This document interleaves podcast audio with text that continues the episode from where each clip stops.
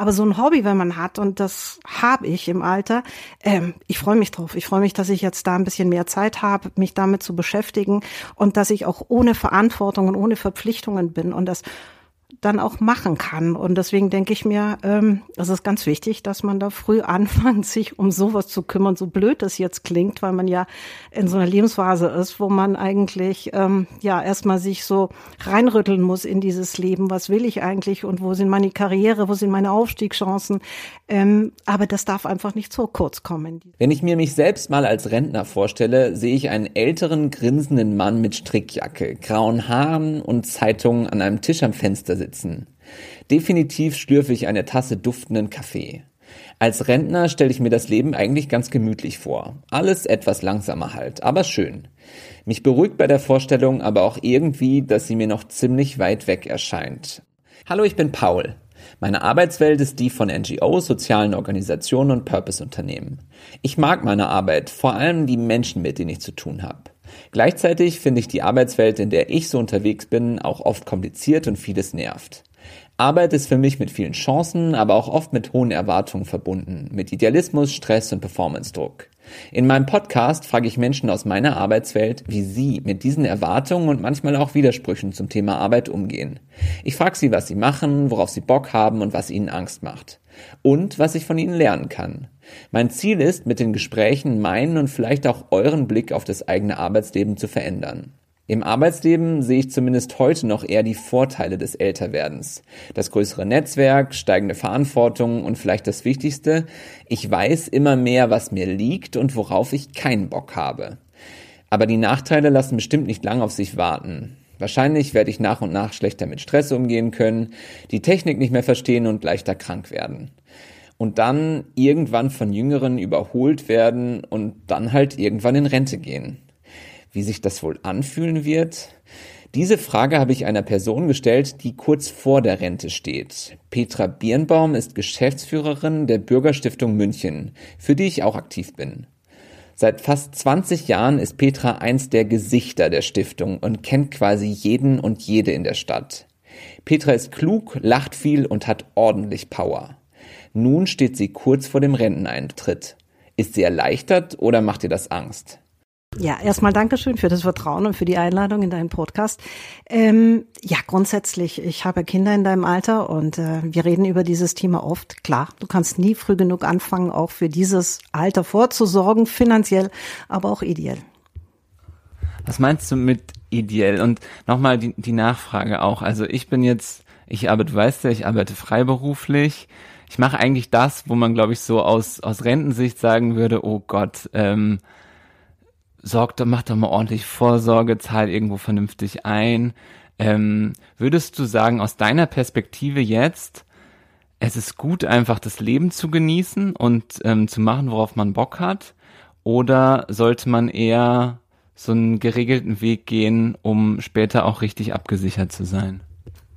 Ah, das ist eine gute Frage. Ich habe da so ein bisschen ambivalentes Verhältnis, weil ich in einer Luxusposition war, dass ich das gar nicht so ja, wie soll ich sagen, gar nicht unbedingt entscheiden musste, sondern das Leben hat sich so gefügt und äh, ähm, ich bin heute in der, ja, wie soll ich sagen, glücklichen Situation, dass ich eine minimale Rente kriege, aber dennoch eine wunderbare Rentenzeit vor mir habe, da ich eben verheiratet bin und mein Mann das alles übernommen hat.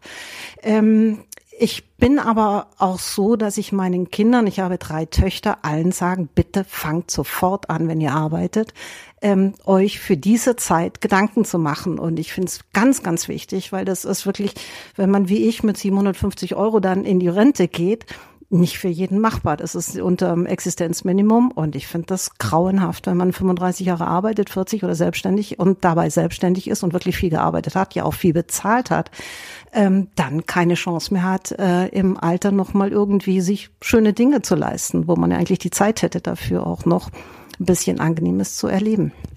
Du hast jetzt eben gesagt, ich sollte mich oder man sollte sich auch ideell auf das Ganze vorbereiten, auf das Älterwerden und auf die Rente. Was meinst du damit?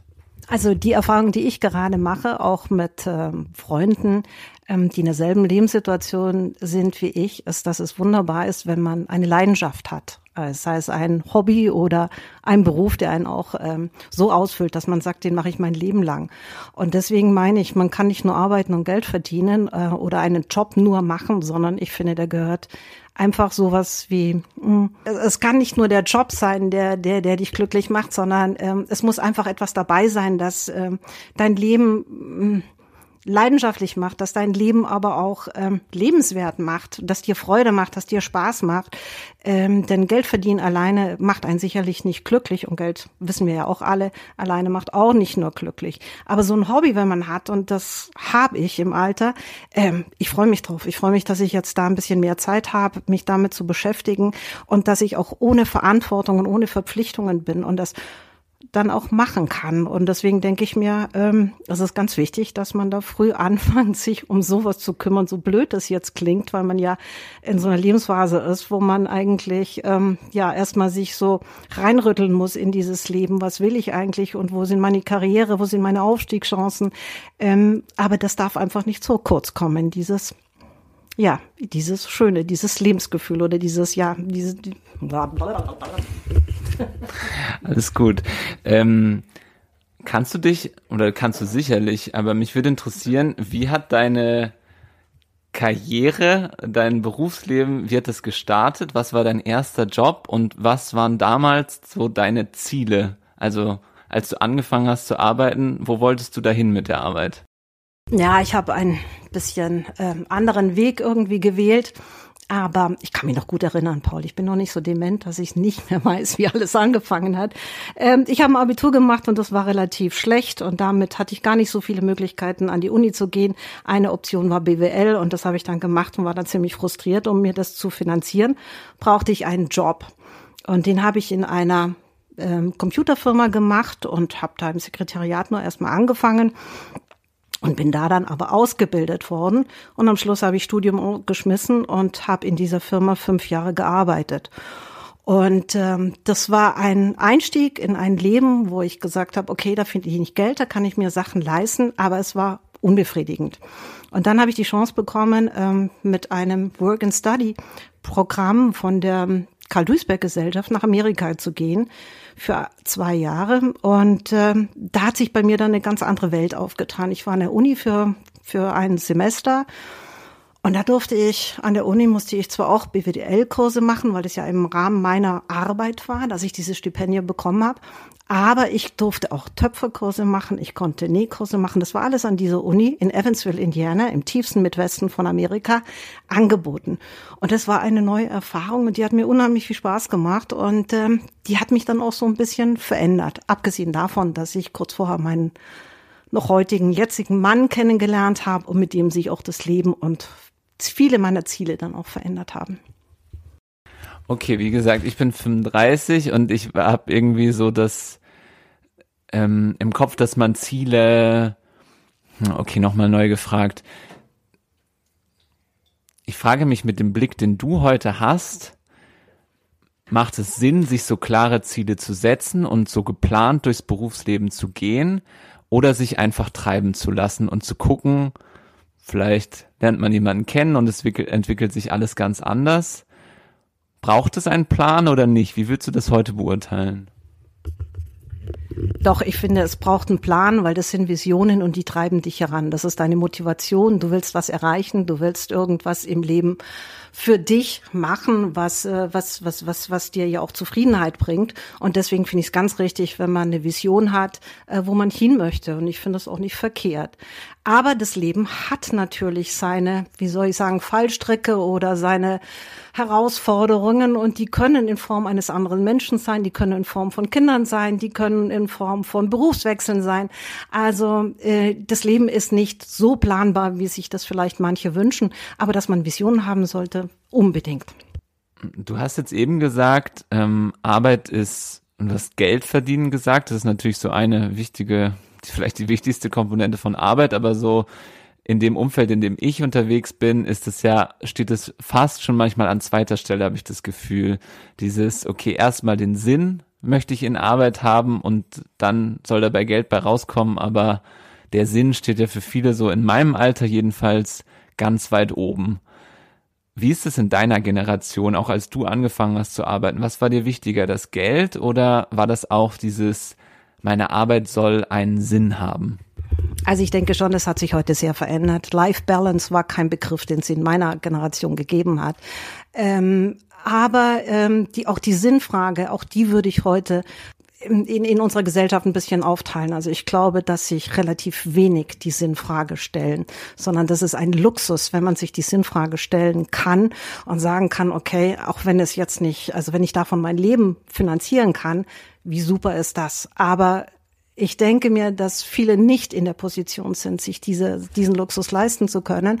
Und ich hatte auch die Chance. Ich habe ja dann, ähm, wie das Leben, wie ich vorhin schon gesagt habe, das Leben hat dann so seinen Impact gehabt und äh, äh, ich habe dann mit meinem Mann zusammen die Welt kennengelernt. Wir haben drei Kinder gekriegt, äh, drei Kinder gekriegt. Wir haben, also ich habe drei Töchter bekommen und ähm, äh, damit hat auch ein ganz anderes Karussell stattgefunden bei mir und ich bin dann letztendlich, als meine Kinder alt genug waren, ähm, in eine Welt gekommen, die für mich sehr sinnvoll ist und äh, äh, ein erfüllte 20 Jahre jetzt gegeben hat. Aber das war ein purer Luxus, weil mein Mann und ich den Deal hatten, ähm, dass ich mich um die Kinder kümmere und wenn die aus dem Gröbsten raus sind, dann darf ich das machen, worauf ich Lust habe. Und ob ich damit Geld verdiene oder ähm, ja zum Lebensunterhalt unserer Familie beitrage, das war keine Diskussion, das war nicht die Frage, sondern es sollte sinnerfüllend sein.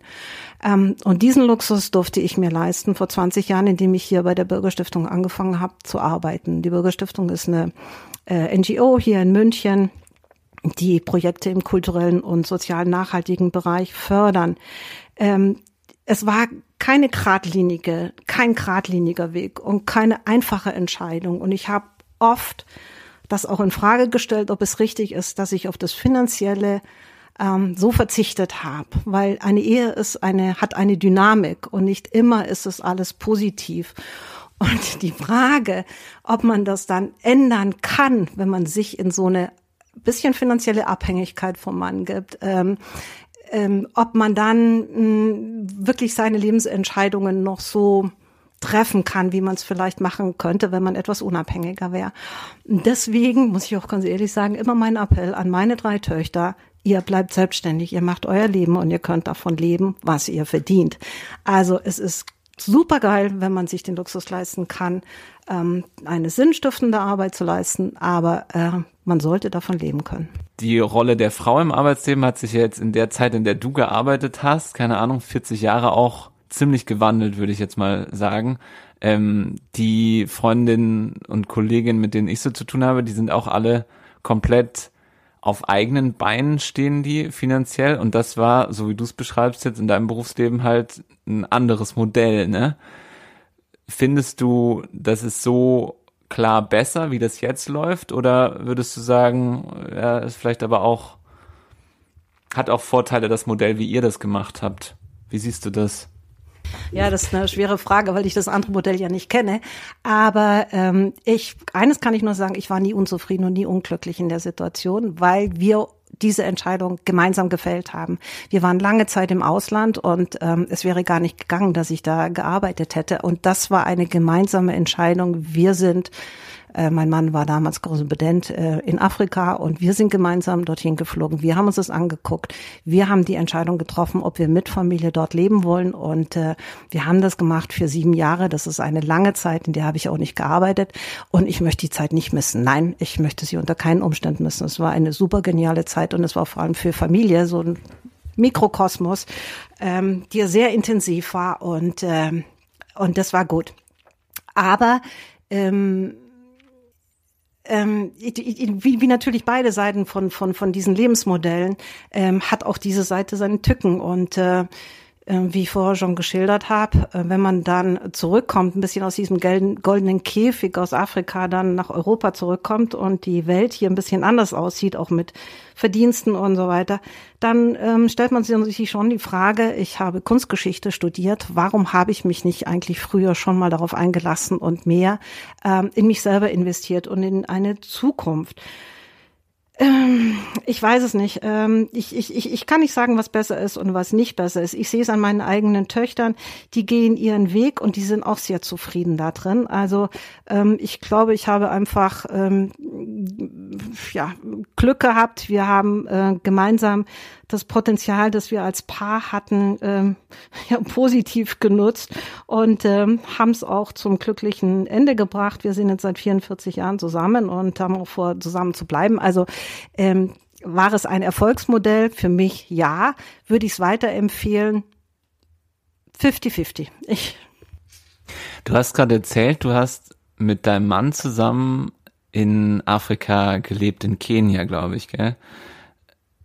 Das klingt erstmal total verrückt und coolen Traum, den ich auch nach meinem Studium jedenfalls erstmal hatte, nach Afrika zu gehen und da zu arbeiten und dann aber meine Erfahrung gemacht habe und das irgendwie da auch vor vielem zurückgeschreckt bin und jetzt hier in München sehr glücklich bin. Aber was war das für ein Leben? Wie lange wart ihr da? Was habt ihr da gemacht?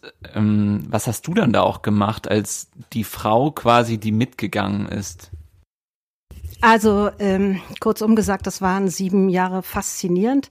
Ähm, das Leben war so, das war mir von vornherein klar, mein Mann arbeitet, ist als Korrespondent unterwegs und war zuständig für Sub-Saharan Afrika. Das heißt, er hat 44 Länder betreut und ähm, ja, musste die halt nachrichtenmäßig abdecken. Äh, und ich war in äh, Nairobi und saß eigentlich die Hauptsache der Zeit alleine mit meinen drei Mädchen in einem wunderbaren Haus, aber es war ein goldener Käfig. Wir hatten einen Security Guard nachts und tagsüber. Wir hatten Burglar-Alarms in unseren Zimmern. Wir hatten Gitter vor den ähm, Fenstern, aber wir hatten jeden Tag Sonne und äh, wir hatten einen Koch, ich hatte eine Eier, ich durfte golfen, ich, äh, man hatte ein Luxusleben.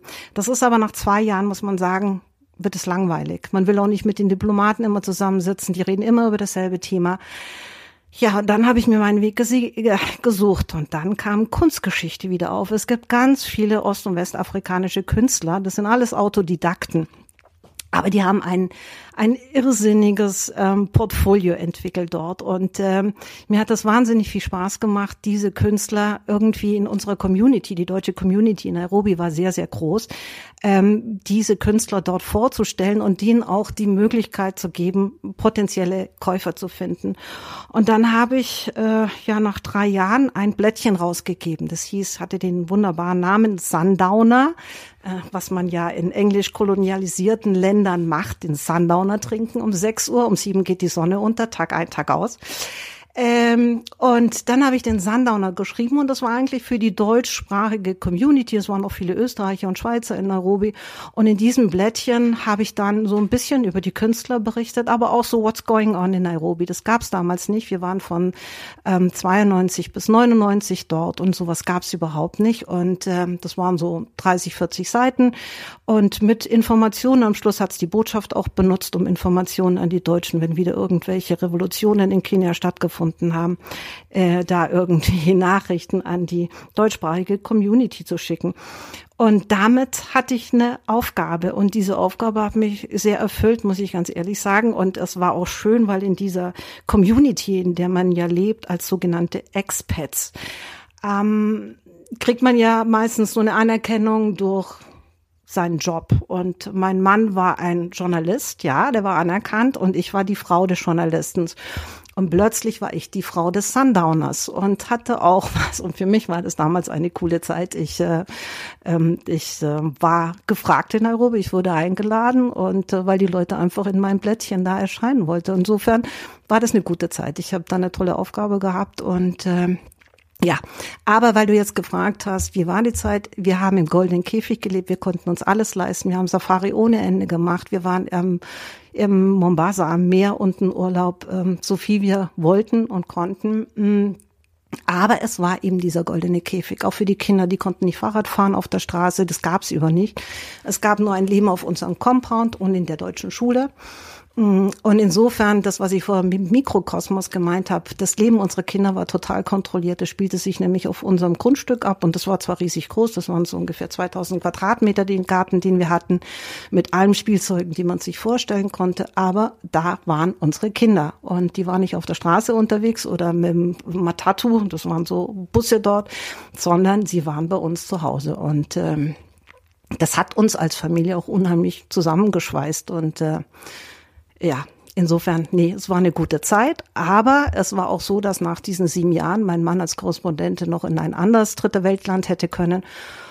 Und das haben wir dann beide gegenseitig, also gegen, äh, oder wie soll ich sagen, wir haben das beide abgelehnt. Wir wollten nach Deutschland zurück, denn dieses Paradies, dieser goldene Käfig ist für Kinder eine Situation, die Anormales oder Unnormales. Und wir haben dann schon festgestellt, wie der Ton gegenüber unserem Koch oder dem Gärtner sich verändert hat von unseren Kindern, wie sie dann plötzlich angefangen haben, Tom, bring mir mal das und mach dieses.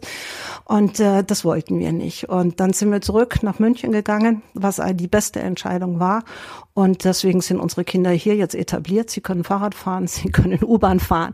Sie haben alle hier in München studiert und äh, insofern war das aber ein guter wie soll ich sagen, es war eine sehr gute Erfahrung auch für unsere Kinder. So einen Blick mal über den Tellerrand, eine andere Welt erleben, für mich war es ganz, ganz wichtig und für meinen Mann auch. Und äh, ich kann es nur jedem empfehlen, mal so einen Ausstieg zu machen. Es ist ein Wagnis und ich kenne auch Leute, die es nicht geschafft haben und die vor Angst eingegangen sind, weil Kriminalität natürlich eine Wahnsinnsrolle dort spielt. Ähm, aber es gibt wie immer auf der Welt zwei Seiten und ähm, ich habe es für diese sieben Jahre total lieben gelernt. Und ich habe, ich muss so sagen, ich habe geheult, als ich gegangen bin von München. Und ich habe geheult, als ich von Nairobi wieder zurück musste nach München. Wie finde ich das, was mich beruflich glücklich macht, Petra, mit deinem Blick auf die Welt? Was würdest du mir raten? Eine gemeine Frage, weil die kann man so nicht beantworten. Ähm, ich, ich kann da nur sagen, offen bleiben und vor allem ähm, sich nicht so fixieren auf eins. Ähm, für mich ist Fixieren auf eins auch nicht nur Fixieren auf das Geld, was du ja, glaube ich, lieber Paul, ganz gut schaffst, dass das Geld eigentlich nur eine, nicht eine nette Nebensache ist, eine, eine wichtige Nebensache ist, aber dass es für dich nicht ein Hauptantrieb ist. Und das finde ich schon mal eine schöne ähm, Voraussetzung. Aber wie gesagt, ich denke, Menschen ticken unterschiedlich. Für mich spielt Geld auch nicht die Rolle, aber ich möchte auch nicht ohne Geld leben. Ähm, ich, ähm, ich, ähm, wie man den richtigen Job findet, ich glaube nach wie vor, ich habe das auch bei meinen Kindern gesehen. Meine Kinder haben alle ein Studium hinter sich. Ähm, ich glaube nicht, weil sie Leidenschaft dafür hatten, sondern einfach, weil sie das Gefühl hatten, wir wollen das. Wir Eltern finden das, fänden das gut, wenn sie einen akademischen Abschluss haben. Ja, es war auch so unsere Denke. Aber heute leben alle unsere Kinder ihre Leidenschaften und wir haben sie leben lassen. Wir haben sie unterstützt und haben gesagt, wenn ihr das für richtig haltet, dann macht ihr das. Und sie wollten nie finanzielle Unterstützung, sondern haben versucht, sich selber da reinzufriemeln. Meine Älteste, die ist 37, die hat Amerikanistik und Literaturwissenschaften studiert und ist heute Editor. Und sie ist glücklich. Das ist für sie ein kreativer Job, der füllt sie aus. Dazu hätte sie nicht mal eine Volksschule so ungefähr gebraucht, aber es ist ihre Leidenschaft und das seit 15 Jahren. Die mittlere, die hat Soziologie studiert, hat einen Master in Soziologie mit eins gemacht und hat heute mit ihrer Freundin einen Reiter- und Ponyhof. Und seit fünf Jahren erzählt sie mir, Mama, wenn ich montags um sechs Uhr rausfahre, am Sonntag um sechs Uhr abends wieder heimkomme, dann geht's mir gut. Ich will nicht in Urlaub fahren. Für mich ist Urlaub fahren, wenn ich an meinen Ponyhof fahre. Und die dritte, ähm, die hat Psychologie studiert und ähm, die macht gerade ihre Ausbildung zur Psychoanalytikerin und ich glaube, die hat ihren Weg gefunden. Ich glaube, das ist die einzige, die auch in ihrem Studium dann bleibt. Aber bei allen drei habe ich das Gefühl, sie leben ihre Leidenschaften und das finde ich das Wichtigste. Das sagst du jetzt so. Das sagst du jetzt mit so einer Souveränität, aber also du hast ziemlich genau das Alter meiner Eltern und ich glaube, also ich muss jetzt, wenn du erzählst, auch viel an meine Eltern denken. Die haben es, glaube ich, auch so sehr gut geschafft. Aber es ist ein krasser Balanceakt, sozusagen. Ihr macht einfach das, was eure Leidenschaft ist und was euch glücklich macht. Aber wenn ich mir jetzt überlege, ich habe keine Kinder, aber wenn jetzt mein Kind auf mich zukäme und sagt, Mama, ich oder Papa, ich mache einen Ponyhof auf, keine Ahnung, es klingt erstmal total crazy so als Idee. Wie hast du das geschafft? Da einerseits die so, die machen zu lassen und andererseits aber auch mit, du hattest doch bestimmt Ängste mit diesen Ängsten oder du willst doch keine Ahnung, man, du hast dir vielleicht gewünscht, mach doch die Bankerinnen-Ausbildung, das ist was sicheres Kind oder so. Wie hast du das geschafft, damit umzugehen? Ja, auch eine gute Frage. Also ich habe immer gedacht, ich kriege mal eine Journalistin, ich kriege mal eine Rechtsanwältin, ich kriege mal eine Ärztin als Kind, weil meine Kinder, die, die machen das und die machen ihr Ding. Aber du stellst ja ganz früh fest, dass es Leidenschaften gibt bei deinen Kindern. Und äh, dieses Reiten war bei der Mittleren von klein auf eine Leidenschaft. Und du, wir wussten von klein auf, die wird ihren Weg gehen. Allerdings unter der Bedingung, dass sie vorher was anderes macht. Und das ist richtig, weil ich mir nach wie vor denke, sie hat einen akademischen Abschluss, die ist jetzt heute 32. Und wenn sie in zehn Jahren sagt, boah, das mit dem Reiterhof ist nichts mehr, dann hat sie immerhin eine Ausbildung und ähm, kann da zusammen mit ihrer Erfahrung, die sie zehn Jahre Reiterhof äh, gesammelt hat, sicherlich auch noch was Tolles anderes leisten.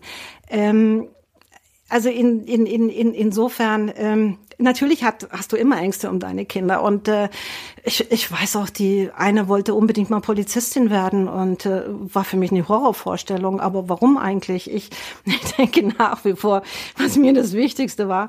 Ähm, sie haben alle irgendwie so ihren Weg gefunden und, und relativ früh. Sie haben Moralvorstellungen, äh, ja, gelebt oder, oder mitgenommen, die ich einfach ähm, überzeugend fand. Und irgendwann gab es dann so einen Punkt, auch als sie schon 15, 16 waren, wo man gesagt haben, die machen ihr Ding. Und ähm, ich war, ich bin auch so groß geworden, dass meine Eltern gesagt haben, boah, Hauptsache ihr habt die Schule und was ihr dann macht, äh, das sucht ihr euch selber. Und irgendwie bin ich da auch so ein bisschen entspannt gewesen. Auch mein Mann, Gott sei Dank, der dann gesagt hat, nee, lass sie laufen. Und sie haben ihr Ding gemacht. Und wir haben nicht gesagt, dass sie Amerikanistik studieren sollen oder Soziologie. Nein, das waren ihre Entscheidungen. Also wir hätten es auch, äh, die haben alle gekellnert, die haben alle gejobbt irgendwo. Das hätte ich genauso akzeptiert. Also solange sie zufrieden und glücklich waren. Was ich nicht aushalten konnte, ist, wenn sie unzufrieden waren. Und ähm, das hatte ich mal mit meiner jüngsten Tochter, die war ähm, fast professionelle Tänzerin und hat dann mit 14, 15 beschlossen, sie hört auf, sie will das nicht mehr. Und die war zwei Jahre lang unzufrieden, weil sie mit dieser Entscheidung nicht leben konnte.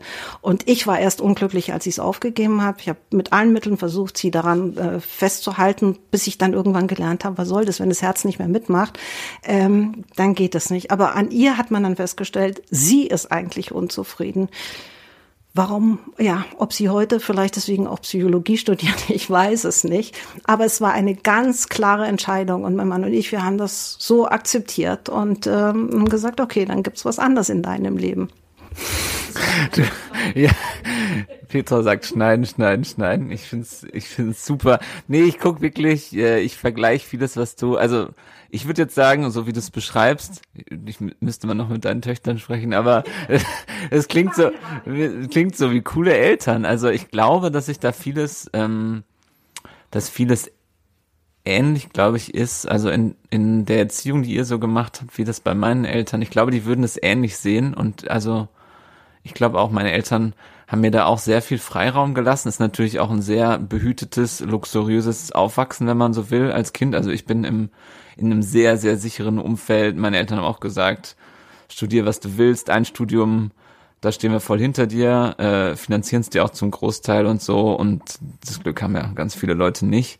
Aber dann kann man natürlich auch so die Leidenschaften so voll entwickeln, ne? Und auch nochmal einen Umweg gehen und dann doch das finden, was einem noch mehr taugt oder so. Ähm, muss man sich natürlich auch bewusst machen, aber trotzdem sehr ähnlich. Ich frage mich jetzt ähm, nochmal mit Blick auf dein Berufsleben. Okay, du bist dann, warst in den USA, dann bist du, irgendwann hast deinen Mann kennengelernt, dann seid ihr nach Afrika gegangen, nach Kenia, dann habt ihr gesagt, goldener Käfig, okay, ist es, muss jetzt nicht noch länger so sein, sieben Jahre reicht, die Kinder sind so in einem, weiß ich nicht, aber so kleine Kinder oder aufwachsende Kinder. Und dann hast du ja gesagt, dann war der Deal, wenn die Kinder quasi aus dem Haus sind, dann war der Deal zwischen euch, dann kannst du aber auch machen, was du willst. Und jetzt sitzen wir ja in der Bürgerstiftung. Die Bürgerstiftung hast du eben schon gesagt, eine kleine Münchner Stiftung ähm, und ähm, im Bereich Kultur, Bildung, mittlerweile auch Integration. Jetzt klingelt hier gerade das Telefon. Ich hoffe, man hört es im Hintergrund nicht, wäre auch egal. Ähm, warum hast du dich für die Bürgerstiftung dann entschieden und was, wie kannst du hier oder konntest du hier in den letzten fast 20 Jahren, glaube ich, deine Leidenschaften ausleben? Ja, also die Zeit nach Nairobi war vorbei und die Zeit der Angestellten und Hilfen war auch vorbei. Aber meine Kinder waren mittlerweile so groß. Die kleinste war sechs, elf und siebzehn.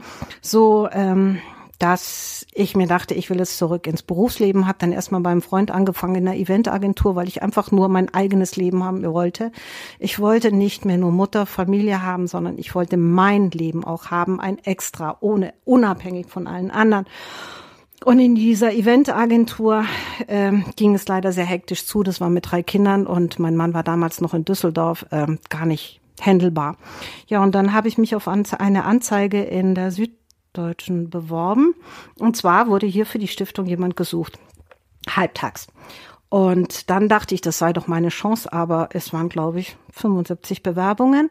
Und äh, ich bin auch nur deswegen weiter unten nach unten gerutscht auf der Liste, weil ich einen Fürsprecher hatte. Aber ich war nach wie vor Nummer drei, denn man hat sich für eine alleinerziehende Mutter entschieden hier für diesen Job. Und ähm, ich wäre erst an dritter Stelle gewesen. Ja, so war das. Dann, ja, dann war es vorbei. Sechs Wochen später bekomme ich einen Anruf von der Bürgerstiftung München. Die Dame hat gekündigt, das war es nicht. Äh, die zweite, die zur Wahl stand, war in der Zwischenzeit schwanger geworden und wollte nicht mehr, ob ich denn noch Interesse hätte. Ja, und das hatte ich. Und äh, ja, und dann bin ich mit fliegenden Fahnen herein. Und es war, ich muss ganz ehrlich sagen, es war sehr pragmatisch. Es war wirklich eine Entscheidung für einen Halbtagesjob. Und es sollte viel Verwaltung sein. Und das hat mir gepasst. Und ähm, ja, aber das dauerte nicht sehr lange. Da wurde aus dem Job mein Baby. Und ähm, ich muss sagen, ähm, das war der Job, der mich ganz schnell mit ganzem Herzen und äh, vollem Idealismus gepackt hat. Denn das Schöne an der Bürgerstiftung ist, ähm, man arbeitet mit Menschen zusammen, man äh, kreiert Projekte, man lernt Themen kennen, mit denen man sich sonst gar nicht beschäftigen würde. Und man lernt die Stadt München weiter kennen. Man denkt ja schon, wenn man hier aufgewachsen ist, man kennt alles, aber nein. Ähm, und ähm, das Schöne an der Bürgerstiftung war einfach, ähm, es gab einen Stiftungsrat und einen Vorstand, aber sie haben mir auch sehr freie Hand gelassen. Und äh, das war eine Chance äh, für jemanden, der Lust hatte, äh, was zu entwickeln. Die war einzigartig. Und äh, ich denke, ich habe diese Chance genutzt. Zusammen mit meiner Kollegin haben wir hier einen aus dem Baby ein ganz tolles, äh, ja Pubertier vielleicht erstmal gemacht, aber es wächst und äh, wird erwachsen. Und äh, ich finde jetzt nach 18 Jahren ist es Zeit, dass hier auch mal Veränderung reinkommt, denn wenn man das 18 Jahre macht, dann ist man natürlich auch in einem gewissen Trott. Und ähm, in einer gewissen Routine und insofern ist es richtig, dass ich jetzt ähm, aufhöre und ähm, neuen Leuten hier ähm, dieses Spielfeld überlasse. Aber für mich war es ein Herzen oder ist es ein Herzensprojekt und ich habe meinen Job geliebt. Ja, wenn du jetzt sagst Herzensprojekt und Leidenschaft, ähm, dann, dann frage ich mich, ja, wie schwer fällt dir das hier jetzt, das hier rauszugehen und jetzt wirklich zu sagen, ich gehe jetzt in, in Rente, in Ruhestand, ich, ich höre hier auf. Was fehlt, was wird dir am meisten fehlen hier in der Stiftung? Also am meisten wird mir sicherlich fehlen der Kontakt zu den Menschen, die vielen Gespräche, die wir hier geführt haben und diese unterschiedlichen Menschen, die wir eben auch kennenlernen durften in diesen äh, Projekten. Ähm, und dennoch gehe ich mit wie soll ich sagen, ja, mit einem Lachen und einem weinenden Auge, weil lachend, weil ich mir denke, es ist toll, wenn man so ein Baby auf den Weg gebracht hat und dann gibt es jemand, der ähm, dieses Baby einfach weiterbringen kann. Also es ist hier eine Mannschaft da jetzt, die ähm, sehr professionell und sehr ähm, ja auch einfühlsam diese Stiftung weiterleiten. Und das finde ich den größten Erfolg, den wir eigentlich haben können, dass wir sowas auf den Weg bringen und dass es nachher auch weitergeht, dass es nicht aufhört, äh, wenn wir aufhören. Und das andere ist, ich bin bereit oder ich bin, ich habe es jetzt einfach gemerkt, ich war jetzt gerade in Urlaub, ich bin bereit, Verantwortung abzugeben. Es tut auch mal ganz gut, keine Verpflichtung zu haben, keine Verantwortung, nicht mehr gucken, wo stimmen jetzt die Zahlen und kriegen wir das noch geregelt und da brauchen wir noch und überhaupt kriegen wir neue Ehrenamtliche. Also ich finde das auch ganz entspannend, wenn man mal sagen kann, okay, jetzt äh, gebe ich mal diese Verantwortung ab. Das heißt nicht, dass ich jetzt aufhöre, irgendwas zu tun. Erstmal bleibe ich noch mal eine Weile im Vorstand hier und es ist klar, dass ich mich nach einem anderen Ehrenamt ähm, umschaue. Aber ich habe so viel. Ich habe meine Enkel, die gerne auch mal was machen wollen. Ich habe mein Hobby. Ich nähe gerne. Ich bin, wie gesagt, Kunsthistorikerin und nach wie vor sind Ausstellungen für mich ein Traum. Ähm, insofern, ich glaube, mein Leben wird nicht langweilig und ähm, ich, wie gesagt, ich kann mit dem weinenden Auge leben. Glaubst du, dass das für Frauen häufig leichter ist, damit umzugehen? Ich kenne viele Männer, die ja, die im Beruf irgendwie so die absolute Erfüllung suchen, einfach auch sehr, sehr viel arbeiten, irgendwie Karriere, Karriere, Karriere. Ich kenne auch Frauen, die das machen, aber tendenziell habe ich bei Frauen manchmal stärker das Gefühl, die stellen sich breiter auf und ähm, sagen auch irgendwie, ja, ich will auch noch ein Leben neben dem Beruf haben und ziemlich coole Hobbys machen, was bei Männern dann in meiner Erfahrung manchmal ein bisschen kürzer kommt. Würdest du sagen, dass du jetzt vielleicht auch gegenüber deinem Mann einen Vorteil? Also nee, also gegenüber meinem Mann nicht. Mein Mann, äh, mein Mann ist eigentlich, ähm, wie soll ich sagen, von Geburt aus Musiker und äh, konnte aber diese Leidenschaft nie ausleben. Und äh, das macht er halt jetzt. Äh, also insofern, er hat ein Hobby gefunden, das ihn auch, ähm, hm, wie soll ich sagen, so beschäftigt, dass er gar nicht ja darüber nachdenkt, ob seine Karriere jetzt wie wie wie wie wie groß seine Karriere war und ähm, dass er jetzt auch weniger Geld bekommt. Nein, das ist für ihn überhaupt kein Thema. Grundsätzlich glaube ich schon, dass Männer sich öfter über ihre Berufe äh, definieren und wenig Zeit haben. Also gerade wenn du in so einem Fulltime-Job und meistens, was weiß ich, in zehn Stunden oder zwölf Stunden Stopp äh, bist, dass du dann wenig Zeit hast, dir eine andere Welt aufzubauen oder dir ein Hobby zu leisten. Ähm, aber ich glaube, dass sich die Welt gerade ändert. Ähm, ich glaube auch, dass die jungen Männer diese Life Balance ganz, ganz wichtig erachten und deswegen auch in der Rente nicht mehr in dieser Situation sind. Und genauso glaube ich aber vice versa, dass Frauen ähm, hoffentlich in Zukunft noch ein bisschen ähm, mehr in dieser Berufswelt erfolgreich sind und ähm, aber auch dabei Life Balance beachten und äh, dass da einfach mehr so ein Equilibre geschaffen wird zwischen Leidenschaft und äh, und und Arbeit und deswegen also der Michael, ich, mein Mann und ich, wir sind sicherlich Ausnahmen. Nee, ich glaube nicht mal, dass wir Ausnahmesituationen sind. Ich kenne viele unserer Freunde, die ähm, jetzt alle in die Rente gehen und die sich alle irgendwelche Hobbys ähm, ähm, ja in den letzten Jahren so aufgebaut haben. Ich meine, bei vielen ist es Reisen, was die letzten zwei Jahre so ein bisschen stagniert hat. Ähm, aber das ist nicht mein Ziel, sondern mein Ziel ist schon dieses ähm, zu Hause ein bisschen handwerklich und diese Sachen Reisen gehört natürlich auch dazu. Dieses Gefühl würde ich mir gerne besser vorstellen können, wie das ist, so ähm, älter zu werden. Ich sehe jetzt irgendwie schon wie schnell, keine Ahnung, ich war irgendwie gefühlt gestern auch noch 30 und gefühlt äh, vorgestern beim Berufseinstieg und jetzt irgendwie, okay, eigentlich schon zehn Jahre gearbeitet. Ähm, und wie das dann ist, wenn man irgendwann 65, 67 ist und so merkt, jetzt ist das Arbeitsleben bald durch. Wie bereitet man sich darauf vor? Bereitet man sich darauf vor? Bereitet man sich langsam vor? Ignoriert man das? Wie hast du das gemacht? Oder hast du das ganz bewusst dich damit auseinandergesetzt? Zählt man die Tage irgendwann? Ich weiß es nicht. Wie fühlt sich das an, so wenn man darauf zuläuft? Ja, also es kommt ja nicht out of the blue, sondern ähm, man kann sich darauf vorbereiten, ja. Und ich muss mal sagen, auch dein Körper fängt an, äh, dir aufzuzeigen, dass es nicht mehr so ist wie mit 30 oder mit 35, sondern dass halt da äh, gewisse Ressourcen auch endlich sind. Und ähm, und ich glaube schon, also was bei mir ganz, ganz wichtig war, ein Punkt, ich muss nichts mehr erreichen. Ich muss nicht mehr mir noch irgendwie was bestätigen, sondern ähm, wenn ich so zurückschaue, dann denke ich mir, ich habe eigentlich das Leben gelebt, das ich leben wollte. Natürlich waren da Zeiten dabei, die nicht so schön waren und ich will das jetzt auch nicht idealisieren. Aber ich, ich bereue nichts. Es war schön, es war gut und ähm, aber ich bin noch nicht am Ende. Also ähm, ich habe noch was vor. Ich, es ist noch nicht so. Ich höre zwar mit dem aktiven Berufsleben auf. Das heißt aber nicht, dass ich aufhöre, ähm, aktiv was zu machen. Und insofern sehe ich das jetzt als, wie gesagt, wie ich vorher schon gesagt habe, das tut ganz gut, vielleicht zur Verantwortung abzugeben, nicht mehr diesen Druck zu haben, ich muss.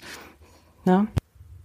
Ja, wenn du dir deine Generation anguckst und meine Generation jetzt, was was würdest du, also ich bin jetzt, keine Ahnung, bei mir würde man sagen Generation Y, glaube ich. Ja, diese Sinnsuchenden, aber ich habe das Gefühl, alle Generationen nach mir sind mindestens Sinnsuchend, wahrscheinlich die davor auch schon teilweise.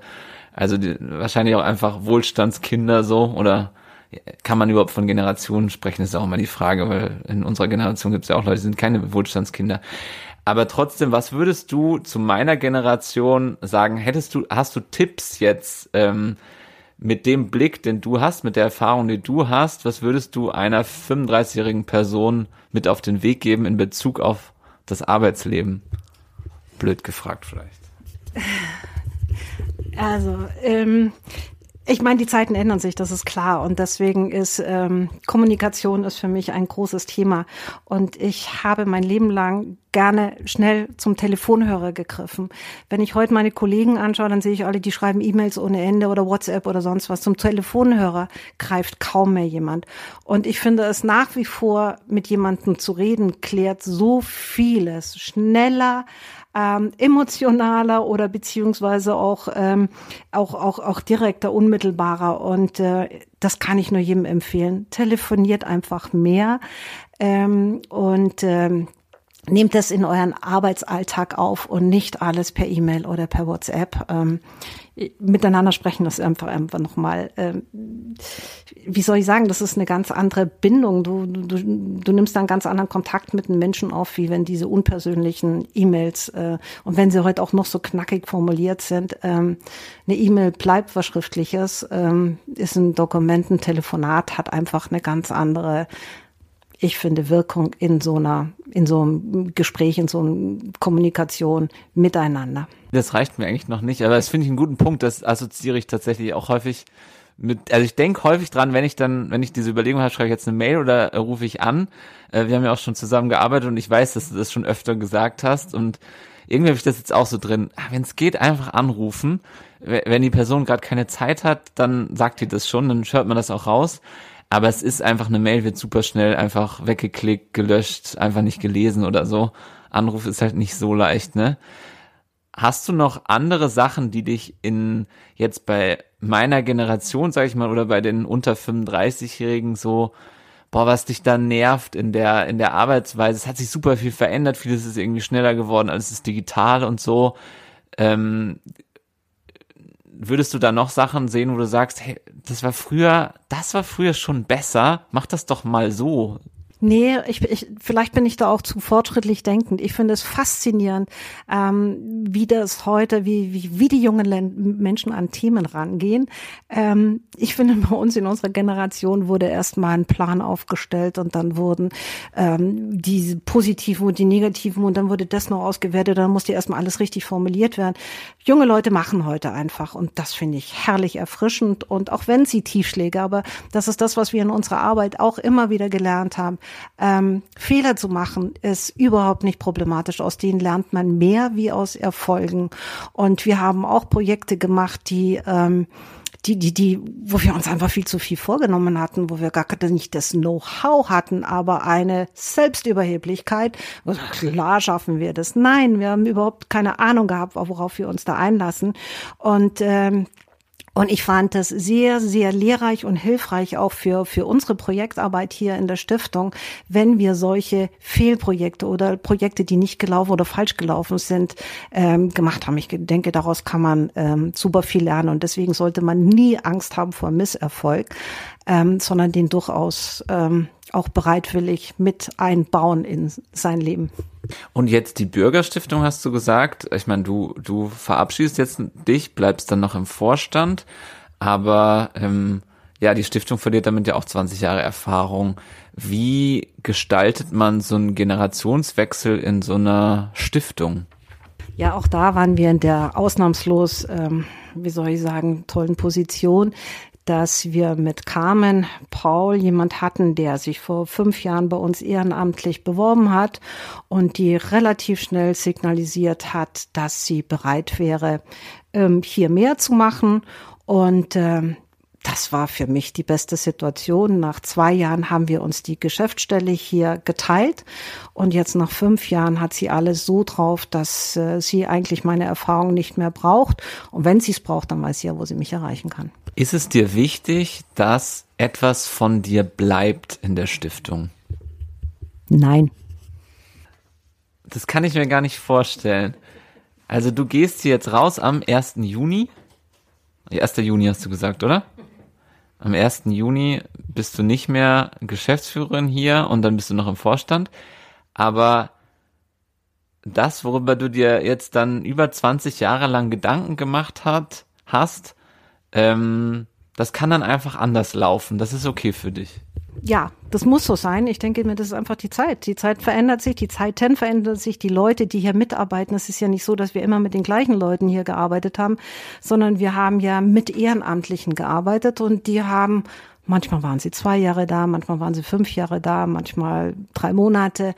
Also wir haben ja einen ständigen Wechsel hier gehabt. Und insofern ähm, waren ja auch ganz viele Impulse da von den Leuten, die hier mitgemacht haben. Wenn ich mir dann überlege, was blieb von denen, ja, das Gesamtbilde, das Gesamtgebilde Bürgerstiftung, so wie es heute steht, würde ich sagen, ist das ein Werk, das wir alle zusammen gemacht haben. Das klingt jetzt so selbstlos und ähm, so ist es auch. Was für mich viel, viel wichtiger war, ist, dass meine Familie, meine Kinder und mein Mann, die waren von Anfang an, habe ich die integriert in diese Arbeit bei der Bürgerstiftung.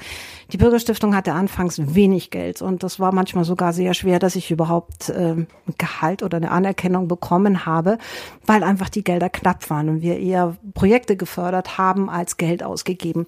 Und so war jede Veranstaltung, da mussten meine Kinder und meine Familie ran. Und, äh, und das war für mich viel wichtiger. Die haben alle Impulse gekriegt. Bei denen bleibt was hängen und äh, oder ähm, die haben da doch einen, ja, wie soll ich sagen, eine Erfahrung gemacht, die sie sonst nie gekriegt haben. Und das ist mir schon ganz schön viel wert. Und was von mir bleibt, was soll, was soll so bleiben in so einer Stiftung? Ich meine, ähm, mein Name wird äh, oft genug noch auftauchen, weil einfach viele noch meinen Namen anschreiben. Aber irgendwann ist es auch gut. Und ähm, wie gesagt, ich bin stolz darauf, äh, was wir gemacht haben bisher. Und ich glaube, dass da auch viel ähm, auch, auch viel von mir mit dabei ist. Und ich meine, ähm, das reicht doch.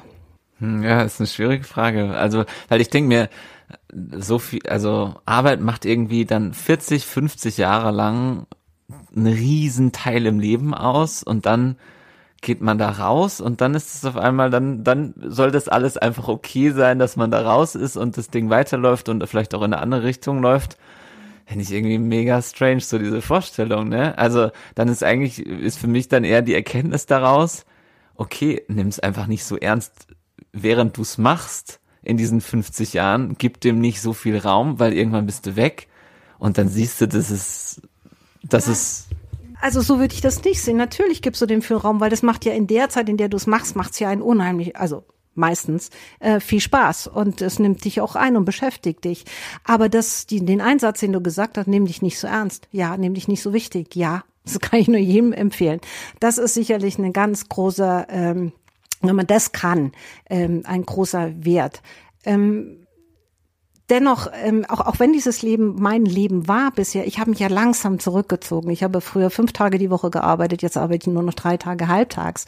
Äh, die Pandemie hat uns wahnsinnig geholfen, einen Ausstieg ähm, zu erleichtern. Also auch Barbara Wolter, die ja mit mir lange Jahre dieses äh, Geschäft hier gemacht hat, weil wir eigentlich das, das, die, die, das Schöne an unserer Arbeit war eben auch der Kontakt in die Stadt. Diese ganzen Veranstaltungen mit anderen Organisationen äh, in Kontakt kommen die Vorträge, die äh, ja diese verschiedenen Veranstaltungen, an denen wir da teilnehmen konnten, das fand ja alles nicht mehr statt die letzten zwei Jahre. Also war es, muss ich jetzt ganz ehrlich sagen, schon eine gute Zeit, um sich einen Ausstieg zu wählen. Wäre ich jetzt vor drei Jahren gegangen, ich glaube, dann wäre mir der Ausstieg wesentlich härter gefallen, weil dann mein Abendprogramm, ich war ja fast jeden zweiten Abend hier irgendwo unterwegs in München, ähm, der wäre dann weggefallen. Aber die letzten zwei Jahre ich gefühlt war ich viel mehr zu Hause als hier äh, irgendwo unterwegs. Und ähm, das muss ich schon sagen, das war jetzt ähm, vielleicht auch eine ja, eine gute Chance, leichter hier auszusteigen als und und und verstehe mich nicht falsch, Paul. Äh, das ist mein Baby und das war mein Baby und ich werde natürlich äh, auch immer noch gucken und ich werde auch kritisch gucken. Aber man muss einfach den Abstand halten und auch mal den Leuten sagen, hey, ähm, du bist nicht das Maß aller Dinge, die machen es jetzt anders. Und es läuft ja nicht verkehrt, sondern es läuft nur anders. Und ich finde es genial. Das finde ich eine schöne Einstellung. da möchte ich mir was von abschneiden. Ich habe mindestens noch, sagen wir mal, äh, 45, 55, 65 bis 70 arbeite ich bestimmt. Schreibt mir jemand eine Nachricht, da kommt ein Geräusch her. Ähm, also 35 Jahre Arbeitsleben habe ich wahrscheinlich noch vor mir, wenn es gut läuft. Mit deinem Blick, und du kannst gerne ganz ehrlich sein, wir kennen uns jetzt ja seit fünf, sechs Jahren, eigentlich seitdem ich in München bin. Ähm, was würdest du mir, hast du irgendeinen Tipp für mich jetzt auf, für die nächsten 35 Jahre Berufsleben? Irgendwas altes, kluges, was du jetzt sagen kannst, was, was du mir mit auf den Weg geben kannst? Gar nicht so schüttelst den Kopf. Irgendwas, was, ähm, vielleicht einfach macht dir nicht so einen Kopf um vieles, weil äh, vieles löst sich von allein. Wäre jetzt mal so ein Antwortvorschlag oder ähm, hast du da was? Ja, das sind so Grundsatzfragen. Äh, da muss man sich vorbereiten. Ich finde, das muss man sich überlegen. Das kann man jetzt nicht so so mal schnell hier äh, was. Es soll ja auch was Gehaltvolles sein. Es soll ja auch was sein, was irgendwie was Bleibendes ist. Aber äh, nein, aber ich glaube, das, was wir vorher schon gesagt haben, nimm dich nicht so wichtig und und und und versuch auch ähm, so, so, so ein bisschen diesen Abstand zu halten. Also dieses, dieses Abschalten, dass das, ähm, dass man das schafft, auch in so, wenn du da mal so zwei, drei Wochen weg bist, dass du dann wirklich abschalten kannst. Nicht, nicht dein Handy, nicht deine Mails lesen, nicht dein Dings, sondern dass man wirklich sagt, okay, cut, das geht weiter ohne dich, weil du hast vorgesorgt, das braucht keiner. Äh, und ich glaube, das ist eine hohe Kunst, dass man, ähm, dass man das lernt, dieses Abschalten und nicht permanent sich um diesen Job zu drehen, weil ich glaube, das macht dich irgendwann mürbe und verrückt. Und ähm, ich muss jetzt ganz ehrlich sagen, ich mache diesen Job jetzt erst seit 18 Jahren. Vielleicht, wenn ich ihn seit 35 oder 40 Jahren machen würde, wäre das auch nochmal eine andere Situation. Aber ähm, ich glaube schon, das Wichtigste ist, ähm, nimm dich nicht so ernst. Es geht wieder der Kühlschrank an wie in meiner letzten Podcast-Folge. Das ist immer meine Horrorvorstellung. Äh, wir gehen eher aufs, aufs Ende äh, zu hier mit der Folge. Ähm, aber okay, nimm dich nicht so ernst, das schreibe ich mir auf. Was vielleicht auch noch wichtig ist, behalt deine Portion Humor. Es ist so wichtig, dass, also wenn man es nicht so, sich selber nicht so ernst nimmt und auch die Situation nicht so ernst nimmt. Und gerade in dieser Stiftungswelt, hier geht es nicht um Millionen, um Milliarden, um äh, schnell geschlossene Geschäfte, um äh, Überlebensstrategien, sondern hier geht es um gute Projekte, die sinnvoll überlegt werden müssen, ähm, wo auch die Ressourcen zielbringend eingesetzt werden.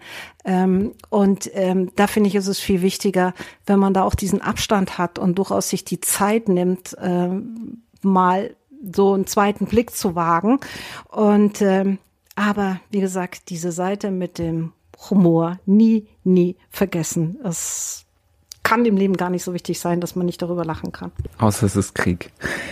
Okay, am 1. Juni gehst du in Rente. Was hast du, auf was freust du dich am meisten?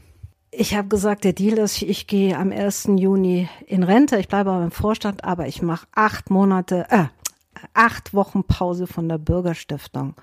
Und ähm, ich, ich glaube, da freue ich mich wirklich drauf. Einfach nicht darüber nachdenken zu müssen, was muss ich morgen machen oder über wen muss ich mich aufregen oder was, äh, wie viel Geld brauche ich noch oder sonst was, sondern einfach nur mal sagen, okay, ich mache acht Wochen, ich mache jetzt das, worauf ich Lust habe, ich nehme mir morgen, ich gehe mit dem Hund spazieren, ich spiele mit meinem Mann, ich äh, mache einfach nur das, worauf ich Lust habe. Da freue ich mich echt drauf. Was spielt ihr? Nicht Schach. Ja, ja, wir, wir, wir sind alte Golfer, aber das hat die Kenia-Zeit mit sich gebracht. In Kenia kann man nicht spazieren gehen und kann man nicht äh, Fahrrad fahren. Äh, und wenn man irgendwie laufen will, dann muss man golfen und das ist englisch sozialisiert und da ist Golfen spielt eine ganz andere Rolle wie bei uns. Es ist viel normaler und viel menschlicher als äh, bei uns und weniger aufgesetzt. Also insofern, wir gehen aber auch hier golfen. Petra, vielen Dank für deine Zeit. Danke, Paul, für die Einladung.